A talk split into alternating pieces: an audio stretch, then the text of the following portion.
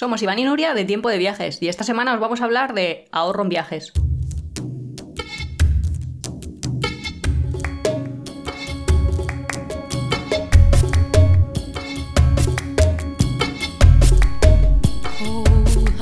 Bueno, la verdad es que podíamos hacer una masterclass sobre ahorro en viajes. Sobre todo porque tú, ¿eh? Que tú eres la...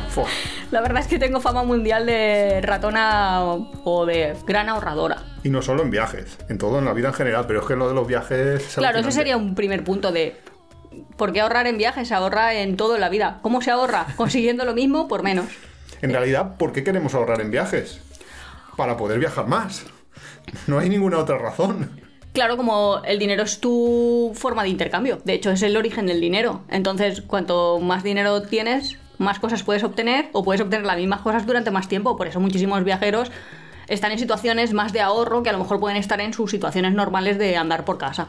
Claro, porque si vas a viajar a lo mejor solo una semana mm, de, de vacaciones, no es lo mismo, pero si vas a viajar durante mucho tiempo, entonces quieres que las cosas te cuesten muy poco para poder maximizar ese tiempo, para poder estar más tiempo viajando.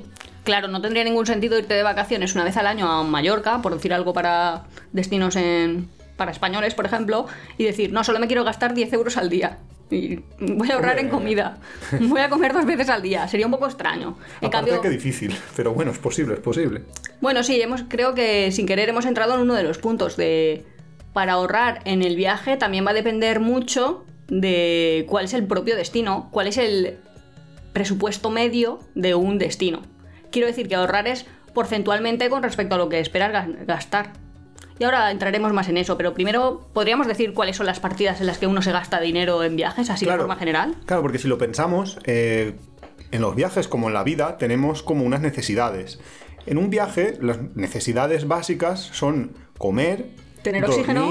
Bueno, lo de tener oxígeno es muy importante si os acordáis del capítulo sobre los hoteles, pero no, básicamente son comer, dormir, transportarse y luego los lugares que queremos visitar que a veces eh, no- nos requieren que, les, que haya un pago por ellos. Entonces, si tenemos en cuenta estas cuatro partidas, la comida, el alojamiento, el transporte y el turismo en sí, eh, es muy importante eh, tenerlas en cuenta por separado porque no es lo mismo ahorrar en una que ahorrar en otra. Pero hice un estudio en un- una vez para peadero.es, nuestro blog, en el que miré a ver distintos blogs de distintos viajeros cuáles eran sus gastos y hice una especie de tabla de cómo se distribuye cada cómo se distribuyen todos sus gastos en cada una de estas partidas. Y resulta muy curioso ver que el 25% es el gasto de cada una de estas partidas en casi todos los viajeros.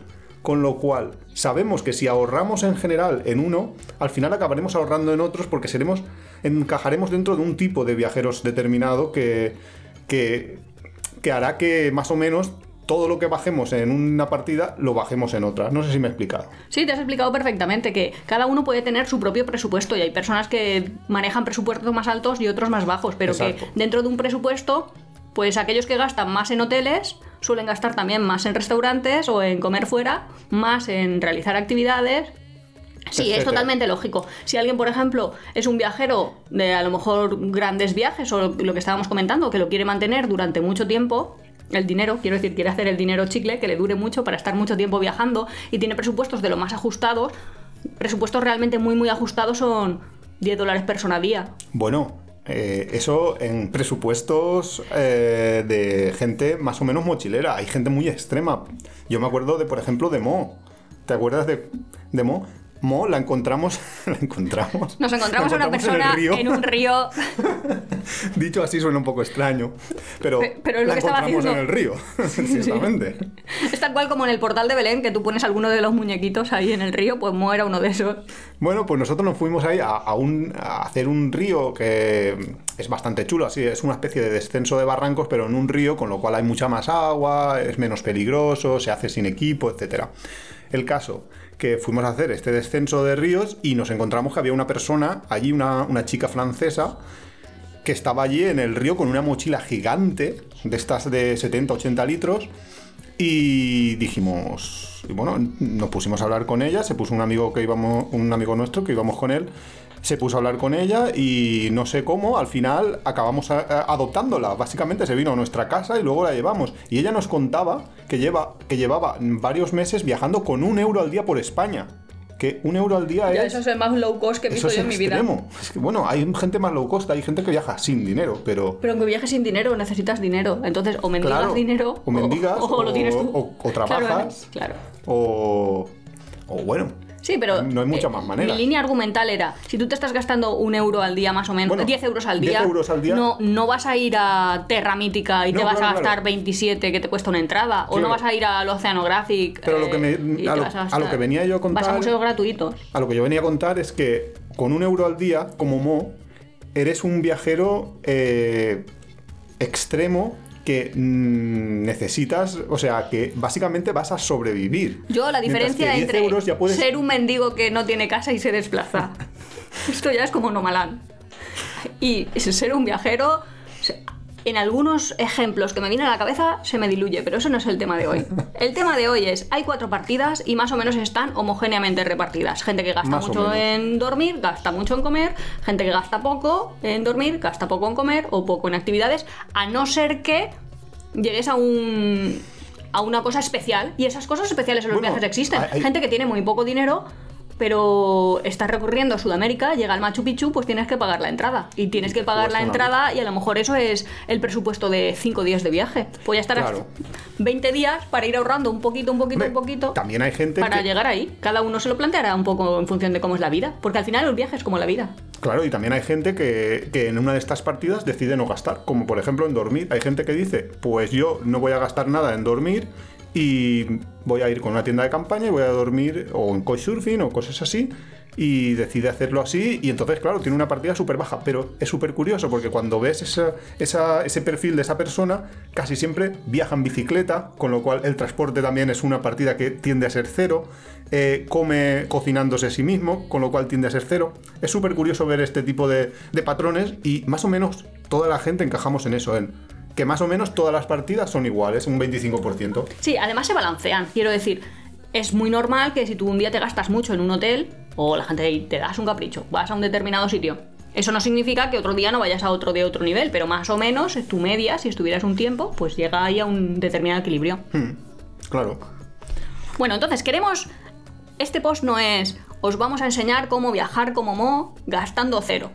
Porque eso podría ser otro episodio de cómo convertirse en homeless. Y pero porque yo, entre otras cosas, no creo en ello. O sea, no creo que esa sea una manera inteligente de viajar. Porque, por ejemplo, ir a Machu Picchu, que has comentado antes, y no ver Machu Picchu, o sea, ir a estar en Cuzco cerca de Machu Picchu y no pasarte por, por Machu Picchu, me parece un poco tonto.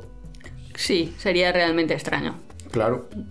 Bueno, entonces, podríamos empezar ya con cada uno de los temas, ¿no? Por Sí. ejemplo, en transporte es bastante Bueno. fácil. ¿Cómo se ahorra en transporte? En transporte, en transporte, Pues- desplazándote lento, es una de las maneras más mm, inteligentes de. Claro, en transporte puedes ahorrar de un montón de maneras. Claro, Desde pasa- eligiendo medios de transporte gratuitos, esa es una fase, un- Sí, siempre que sea posible. ese es el máximo. O sea, si, si viajas a dedo, como hace mucha gente, pues tienes esa, esa partida, la tienes a cero o casi a cero, porque a veces tendrás que coger un autobús.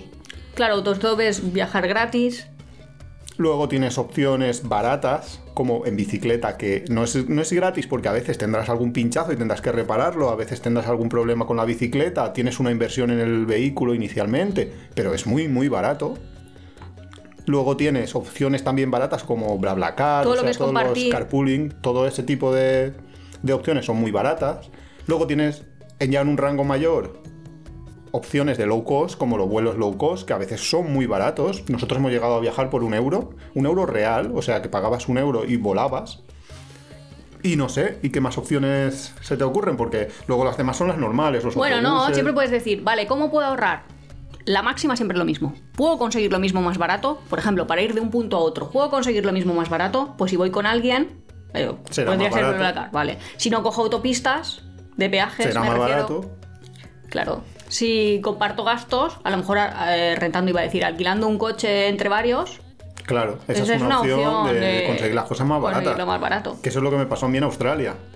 Claro, Bueno. justo me llamaste ahí desesperado. Claro, yo es que yo estaba recorriendo Australia y tenía que, que tomar un vuelo a 700 kilómetros de donde estaba y de repente se había colapsado el país porque había habido un ciclón, habían cortado todas las carreteras, eh, los autobuses dejaron de funcionar, por supuesto, porque estaban las carreteras cortadas, los trenes cortados, no había aviones. No había nada, no había ninguna opción. Y pasaron tres días, se abrieron las carreteras, pero los autobuses, por un tema de logística, se habían vuelto locos porque tenían que coger a gente de un sitio, llevarla a otra. Había gente de tres días seguidos que no había podido moverse. Total, que a mí me dieron una fecha de que dentro de un mes podría viajar. Ya, ni te devolvían el dinero ni te daban un billete para ese momento. Exacto, me quedé en plan. Y el ¿qué- vuelo- el vuelo seguía hago? saliendo a Y mi vuelo seguía saliendo, y claro, una cosa que no hemos comentado es que los vuelos es una cosa que tienes que planificar con tiempo, porque cuanto más se acerca la fecha, normalmente más caros son. Y mi vuelo, que era súper barato, en plan 30 euros, que yo volaba desde Australia hasta Bali, de repente valía 500 euros. Y yo no podía volver a comprarme otro vuelo dentro de un mes. Y aparte que tenía que encontrarme en Bali con Nuria. Con lo cual eh, era un poco así en plan, oh, ¿qué hago? Estoy...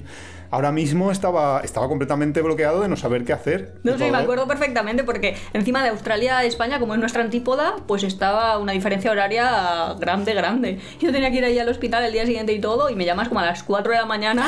es que no lo pensé. Nuria, ¿qué hago? Y yo, ¿qué hago? Dormir. No sé, ¿quién eres? ¿Qué estás haciendo? ¿Por qué me has despertado?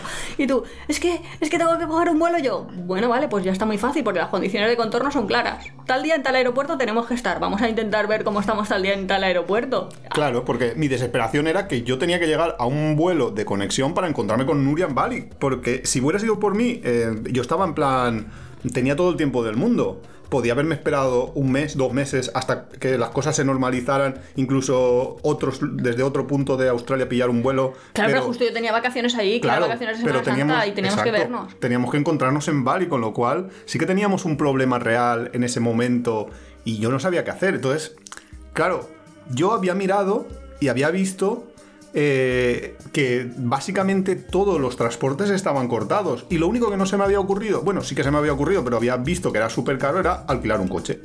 Claro, pues entonces ahí pusimos en marcha el algoritmo. Es, necesitamos estar tal día en tal aeropuerto. Perfecto. ¿Cómo se puede ir a ese aeropuerto? Transporte público estaba descartado para tal día. Con lo cual lo quitamos. Son los que quedaba transporte privado.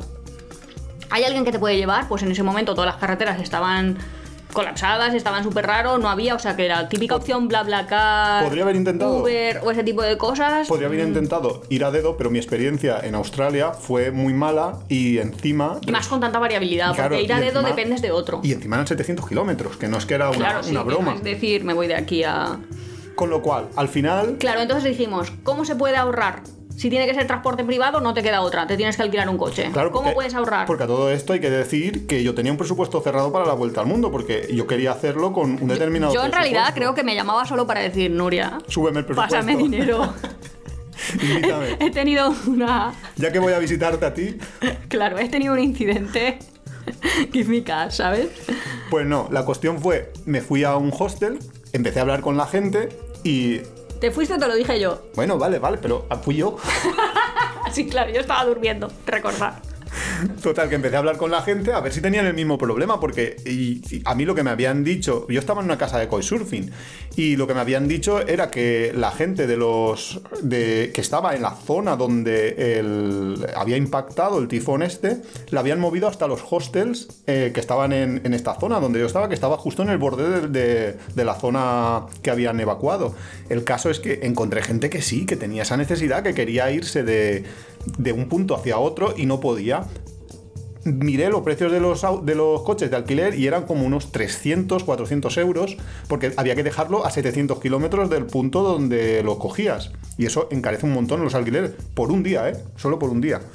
El caso, que al final conseguí cinco personas, cuatro más yo, que queríamos alquilar un coche, lo alquilamos y, y entre los cuatro, los cuatro más uno, cinco, eh, nos salió a, 100, a menos de 100 euros, con lo cual ya era asumible. El autobús, hay que pensar que el autobús, solo el autobús ya costaba 70 euros. Yo Sí, lo que pasa es que no te yo esperaba que me lo devolvieran, pero nunca me lo devolvieron, No, así son los australianos. Ya. Bueno, pues esa es una forma, ¿no? Exacto, dividir Eh, entre... O cambiamos de medio de transporte o buscamos la opción más barata dentro de ese medio de transporte. Y a veces la lógica no funciona muy bien.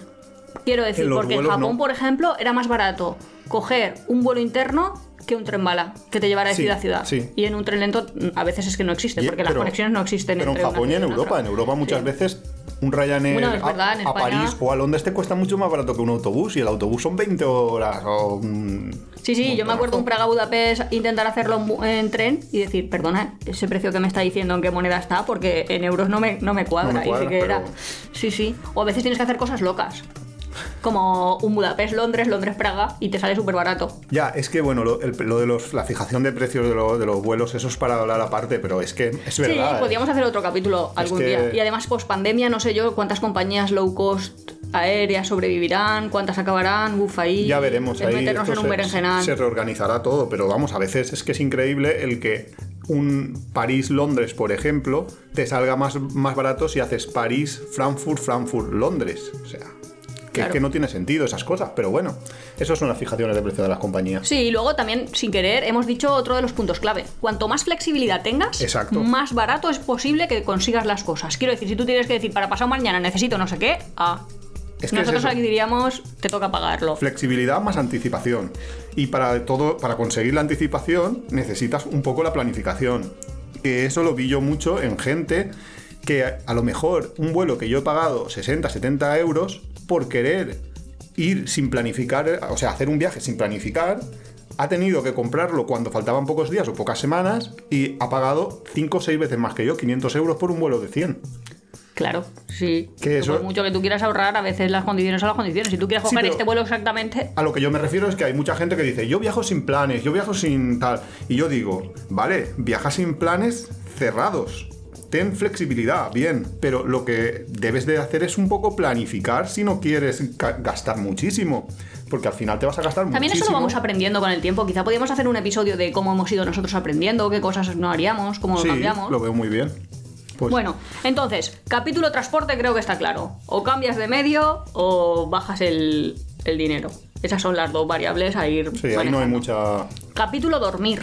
Pues mira, Pues dormir es ese. es dormir. nos va desde cero hasta lo que quieras. Claro, dormir es que es una partida que puede ser cero. O sea, pff, si duermes en la calle, no hay ningún problema. Si vos duermes- En la calle hay mucho oxígeno.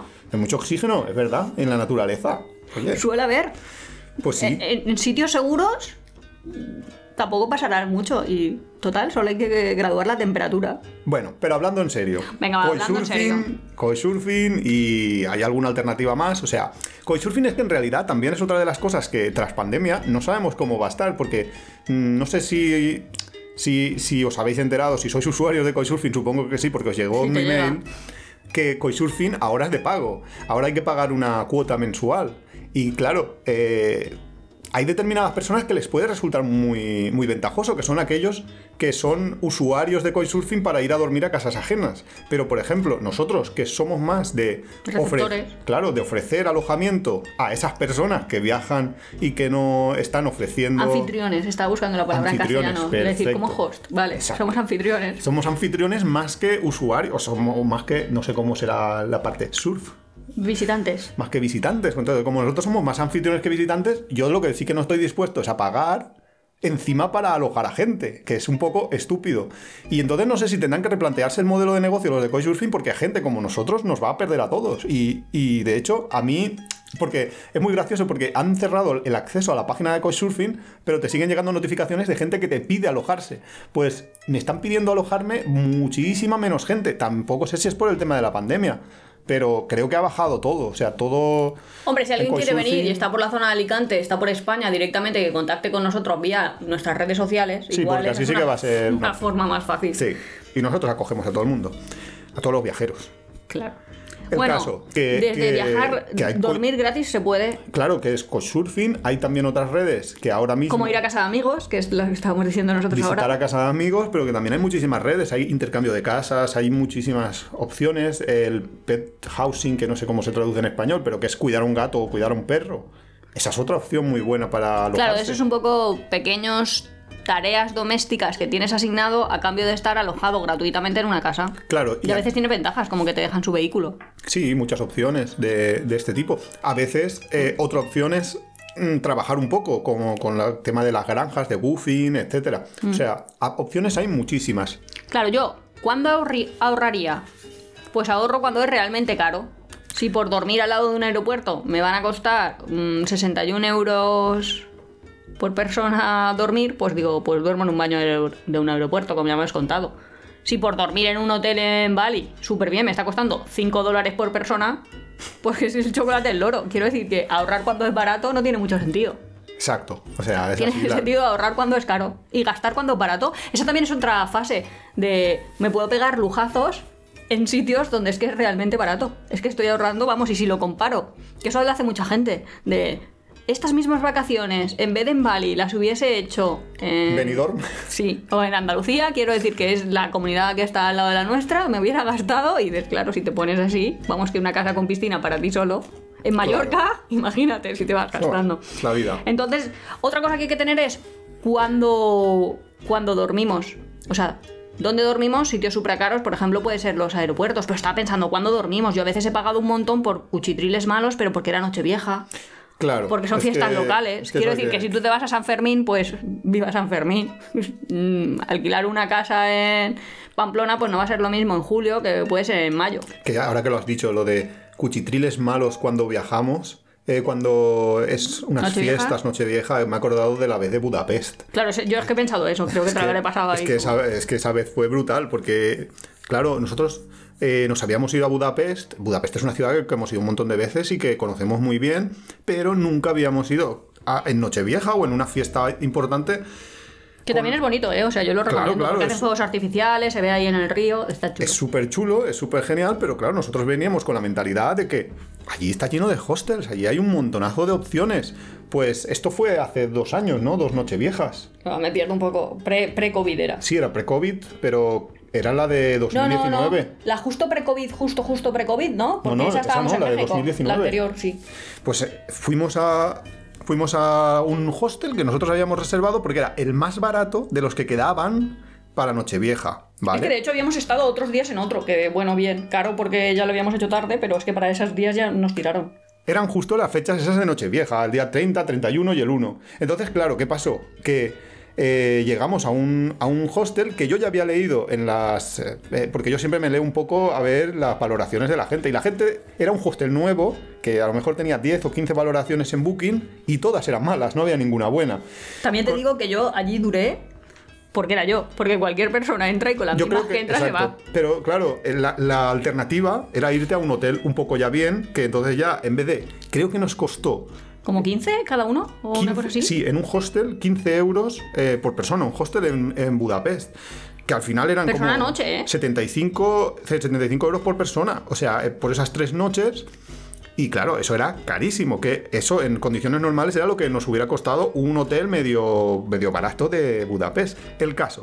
Que llegamos al, al hostel este y el primer día, bueno, aquello era un cuchitril infecto, pero habíamos estado en muchos similares y no pasaba nada. O Pero sea, era un cuchitril lo que nivel. pasa es que era un las japonesas hablaban conmigo como diciendo, hombre, hay una persona normal aquí. mm, Eso es verdad, sí. Por favor, que para entrar a un baño hay que pasar a través de una habitación. Luego era, era ahí como un laberinto extraño, no había baño, no habían sillas. ¿Habéis visto alguna vez un hostel sin sillas? Yo es que pido poco. Es que pido en oxígeno realidad- para dormir y sillas para sentarme, tampoco pido Es que en realidad que yo era una casa de alguien que había dicho, aquí hay negocio, una casa vieja de la abuela de, de alguien que había dicho, pues vamos a montar aquí un hostel, viene la noche vieja, con lo cual nos van a pagar aquí esto carísimo. Lo ponemos en internet y ya está, viva internet. Algo así debió de pasar. El caso que el primer día, pues bueno, más o menos sobrevivimos. Y el, el segundo día, creo que fue, fue cuando era la noche vieja ya.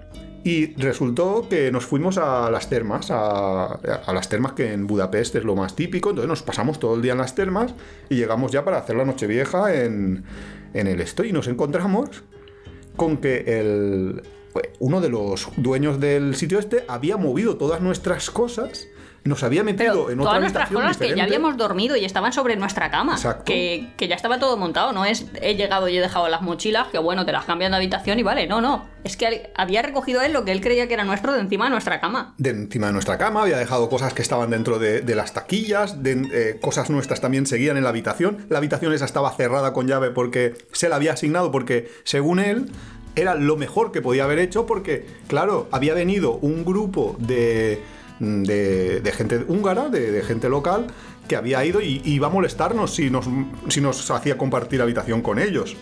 Con lo cual, al final le dijimos, mira, esto es un cachondeo. Encima nos metió en una habitación de más gente todavía, en la que la gente entraba desde fuera porque el baño había que pasar a través de nuestra habitación. Mira, eso era un desastre. Era un puñetero nivel desastre. para mí muy desastre. Y encima, nivel muy desastre de.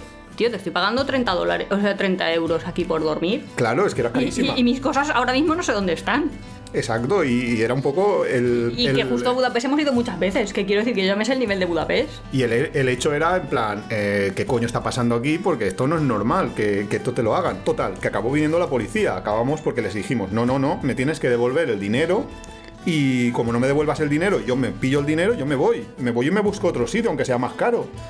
Pero nada, no, ellos se hacían el loco, no- como que no es que sí, entendían. le hicimos ahí. Total, que nos fuimos a una comisaría de policía, buscamos un policía y le hicimos venir, pero claro, policías que no hablaban nada de inglés. Con lo cual, Ya. acabamos en una casa infecta que yo creo que, que aquellos tenían bastante miedo de que viniera de que viniera la policía por el hecho de que aquello no era trigo limpio, aquello probablemente sería una casa que no era no tenía la licencia o lo que fuera y no, no tenían muchas ganas de que vinieran. Total, que al final nos dieron el dinero, nos fuimos a otro hostel en mitad de la corre. noche. Sí, sí, allí que fuimos de, oiga, no, n- esa es otra de las cosas que puede la gente ahorrar dinero. Si vas directamente a la puerta y realmente es el amo el que te puede negociar, pues Sí, a lo mejor negociar. dice, bueno, pues ya que estás aquí, tal.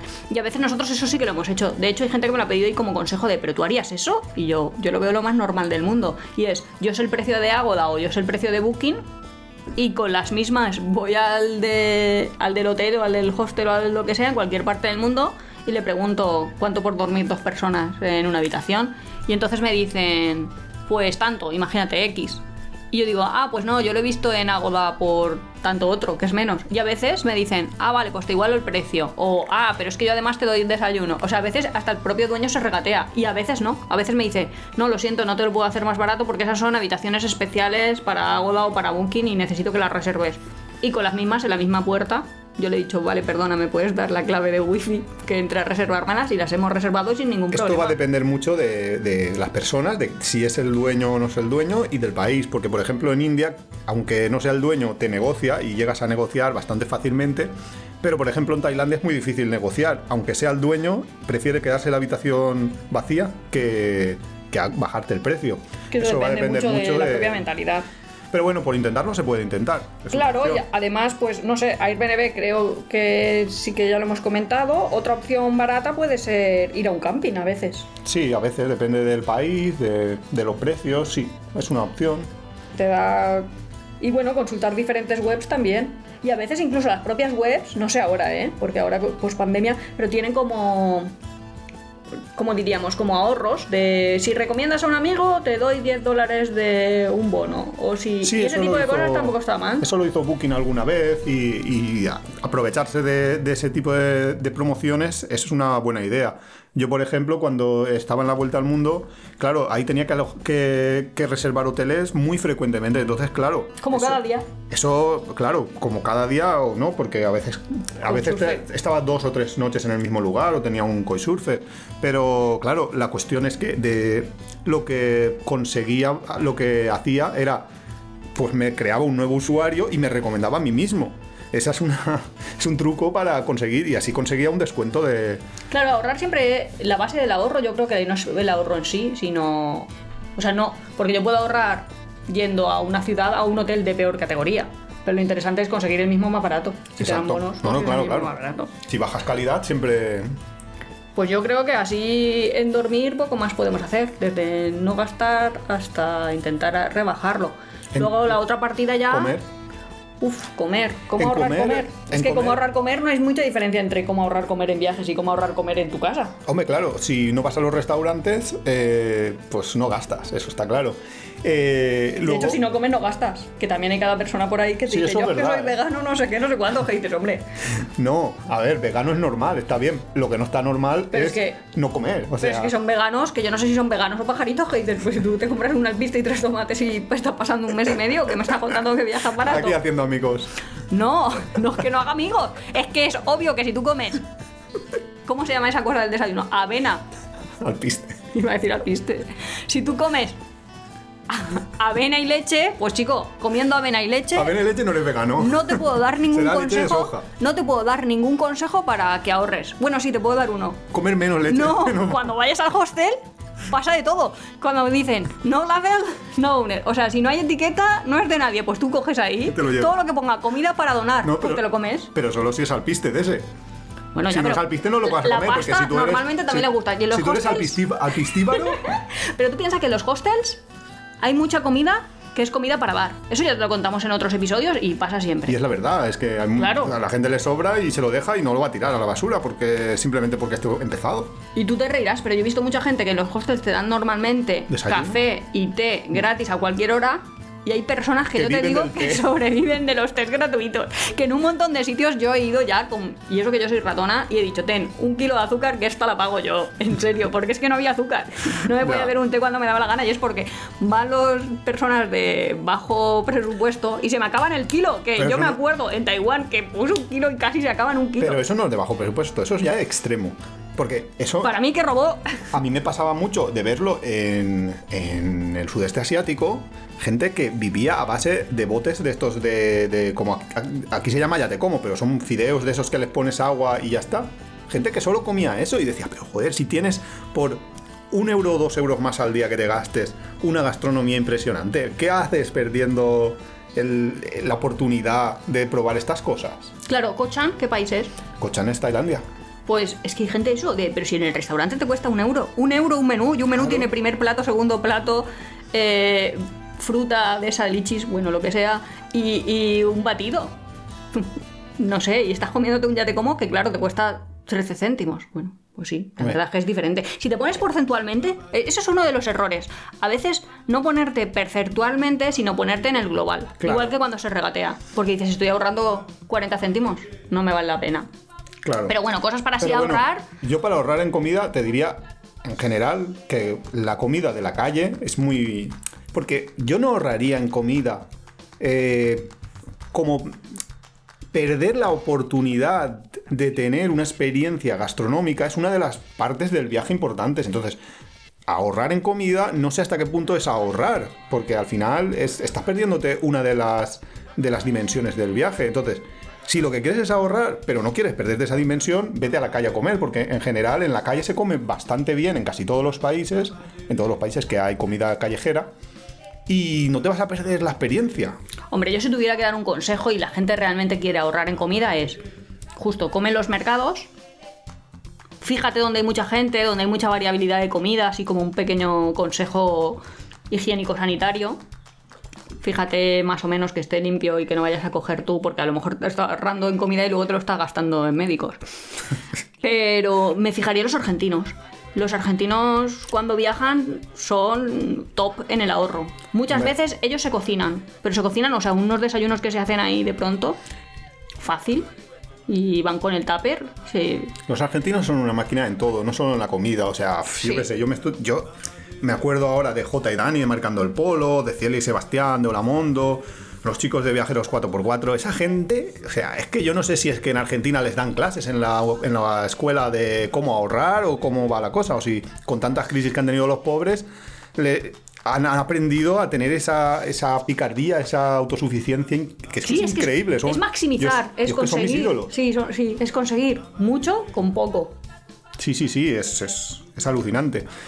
Pero vamos, hablando de comida, porque lo que yo sí que no os recomiendo es que enviéis maletas, paguéis por maletas por- para llevar comida. Porque, por ejemplo, nosotros lo hicimos tonto, en ¿eh? Islandia y es una tontería muy grande porque nos habían dicho que los supermercados en Islandia eran carísimos, que es cierto, que son caros, que hay cosas como la carne que son intocables. Pero en general, casi todo lo que más o menos puedes comer durante un tiempo corto, en plan dos semanas, se, se puede comprar, te va a costar un poquito más, pero nosotros hicimos la novatada de ir a Islandia y pagar, porque íbamos con una low cost, pagar una maleta entera que la llenamos de comida. Y llegamos allí y dijimos, y cuando llegamos a los, a los, a los supermercados dijimos, ostras, creo que no nos salió a cuenta el incremento de precio de la maleta comparado con el incremento de precio que hubiéramos pagado por estos, por estos alimentos. Y eso que nosotros ahí teníamos una autocaravana y dentro de todo solo era comparar precio con precio. Pero es que a veces estamos transportando comida, porque yo me acuerdo de alguien Claro. que transportó un coco por toda Cuba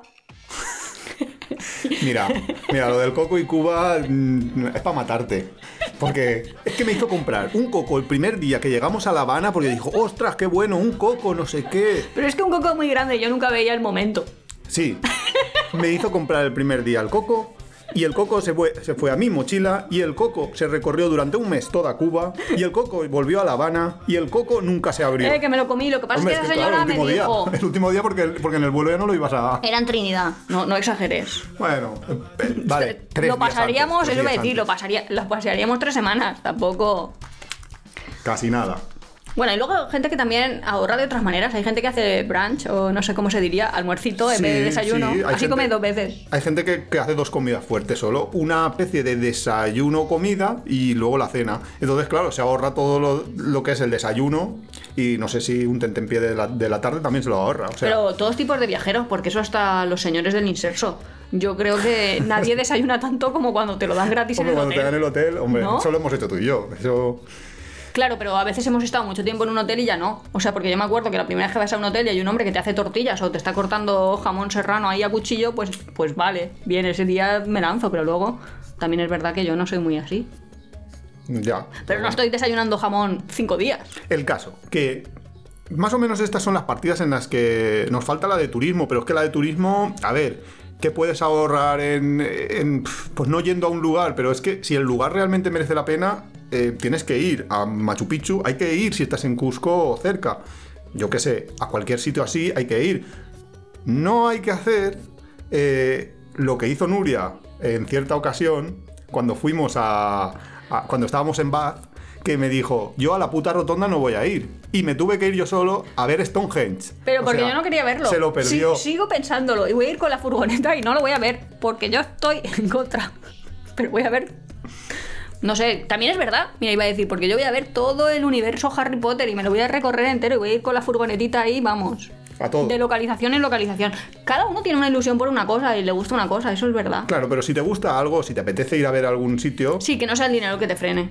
Claro, eh, hay que ir a verlo. O sea, si estás medio cerca, no, te- no tiene mucho sentido perderse una cosa cuando Eso estás en de cuanto a viaje. visitas, pero en cuanto a actividades, muchas veces te las tienes que perder. O, por ejemplo, sacarte el curso de buceo, pues es mucho más barato en unos países que en otros. Claro, pero por ejemplo, si te quieres sacar, si realmente quieres sa- sacártelo y estás eh, en Tailandia o cerca de Tailandia, pues te vas ahí a, Ko- a Koh Chang, a Koh Chang no, otra Koh Chang es, es otra historia, Koh Tao, perdón, Ah. te vas a Koh Tao y en Koh Tao es uno de los lugares más baratos del mundo para sacártelo. Que no te lo quieres sacar, pues entonces no, pero si estás por allí cerca, joder, Claro. aprovecha. Siempre es, aprovecha las oportunidades. Dentro de un límite, porque me estoy acordando de Aurorita que se cortó el, pre- el pelo y dijo, me ha costado 5 pesetas. Y yo dije, pagaría 500 euros porque no- por no llevar ese peinado ahora. Se lo mismo". cortó en Paraguay y claro, Claro. Pero bueno, eh, eh, ya, es que lo suyo era bastante extremo, porque mm, me acuerdo de lo de la momia Juanita. Oh, sí. Que eso fue- Visitar museos es una de las mejores inversiones, eso no lo, gas- no lo llamaría yo ni, Ni gastar. gastos. Además puedes ahorrar porque puedes ir o con el carnet de estudiante, con el carnet de estudiante internacional y ahora también con el carnet de profesor. O sea que los museos de casi todo el mundo son prácticamente gratuitos o muy baratos. Y en muchos sitios son a voluntad, no sé cómo se llama eso, pero vamos, que en Nueva York tú pagas lo que, lo que quieres. O hay días gratuitos como cuando visitamos el zoo de Nueva York, que nos costó gratis porque es los miércoles gratis. Bueno, es bajo donación, que dicen ellos. Bueno, el caso es que estábamos ahí en Salta. a- a- estos Salta, Argentina. Sí, en Salta, Argentina. Estos eran dos, dos viajeros catalanes que nos habíamos encontrado en el sur del país y iban recorriendo hacia, iban hacia el norte. Y nos habíamos encontrado en varias ocasiones y en Salta nosotros salimos alucinando de- del museo porque estaba la, la momia Juanita, que era una de las tres momias que encontraron congeladas, que eran una ofrenda a los dioses. Entonces, claro, era como una... Es un sacrificio humano, como lo de. ¿Cómo es el libro? Matuma en los Andes o algo así. Lituma en los Andes. Lituma en los Andes. El caso es que estaban, que son, que en realidad vas a ver como unas momias que es que son como unas niñas de una época antigua. No son que como unas niñas, son unas niñas. Bueno, son unas niñas, exacto. Pero que están completamente, se han conservado perfectamente porque estaban congeladas. Claro, era un sacrificio humano a cambio de tener una buena cosecha, pues se llevaban a los niños y se los ofrecías a los dioses. Total, que nosotros Y están salimos conservados en hielo. Sí. Y se han, se han mantenido hasta nuestros días. y nosotros salimos alucinando de allí y nos fuimos a estos y les preguntamos, oye, ¿habéis ido a ver esta cosa? Pues dijeron que no y que no, no les apetecía, que no sé qué. Y nosotros, claro, sabíamos que era por el dinero, porque ellos llevaban como seis meses viajando y tenían un presupuesto reducido y tal. Bueno, no sabíamos, sabíamos, pero. Pero bueno, intuíamos que era por el tema del dinero. El caso es que les dijimos, no, no, te pagamos el. Claro, el- entra a ese museo. porque es Además, que que, vale la valía un euro. Es que a veces perderse ese tipo de cosas es, es un poco como perderse grandísimas partes del viaje. A veces hay que, que gastar un poco, aunque sean cosas caras, hay que gastarlas. Yo qué sé, por ejemplo, en las, en las pirámides de Egipto o en, o en Angkor Wat. Es- son cosas que hay que ver. Es que si estás allí hay que verlo. Sería un poco... Y hay mucha gente, muchos viajeros, sobre todo viajeros que van que viajan durante largos periodos de tiempo que se lo pierden y pff, a mí me hacen sufrir un poco de decir, joder, ¿cómo te lo puedes estar perdiendo? Esto no es viajar en el Creo fondo. que solo te lo puedes Bueno, perder es viajar, cuando pero- piensas que vas a tener más oportunidades. Pero es que la vida está y Mm, si algo no hemos yo. aprendido es las oportunidades pasan cuando pasan. Que a lo mejor yo tengo planificado ir un montón de veces a las cataratas de Iguazú, pero yo cuando fui tenía súper claro que tenía que verlo por los dos lados.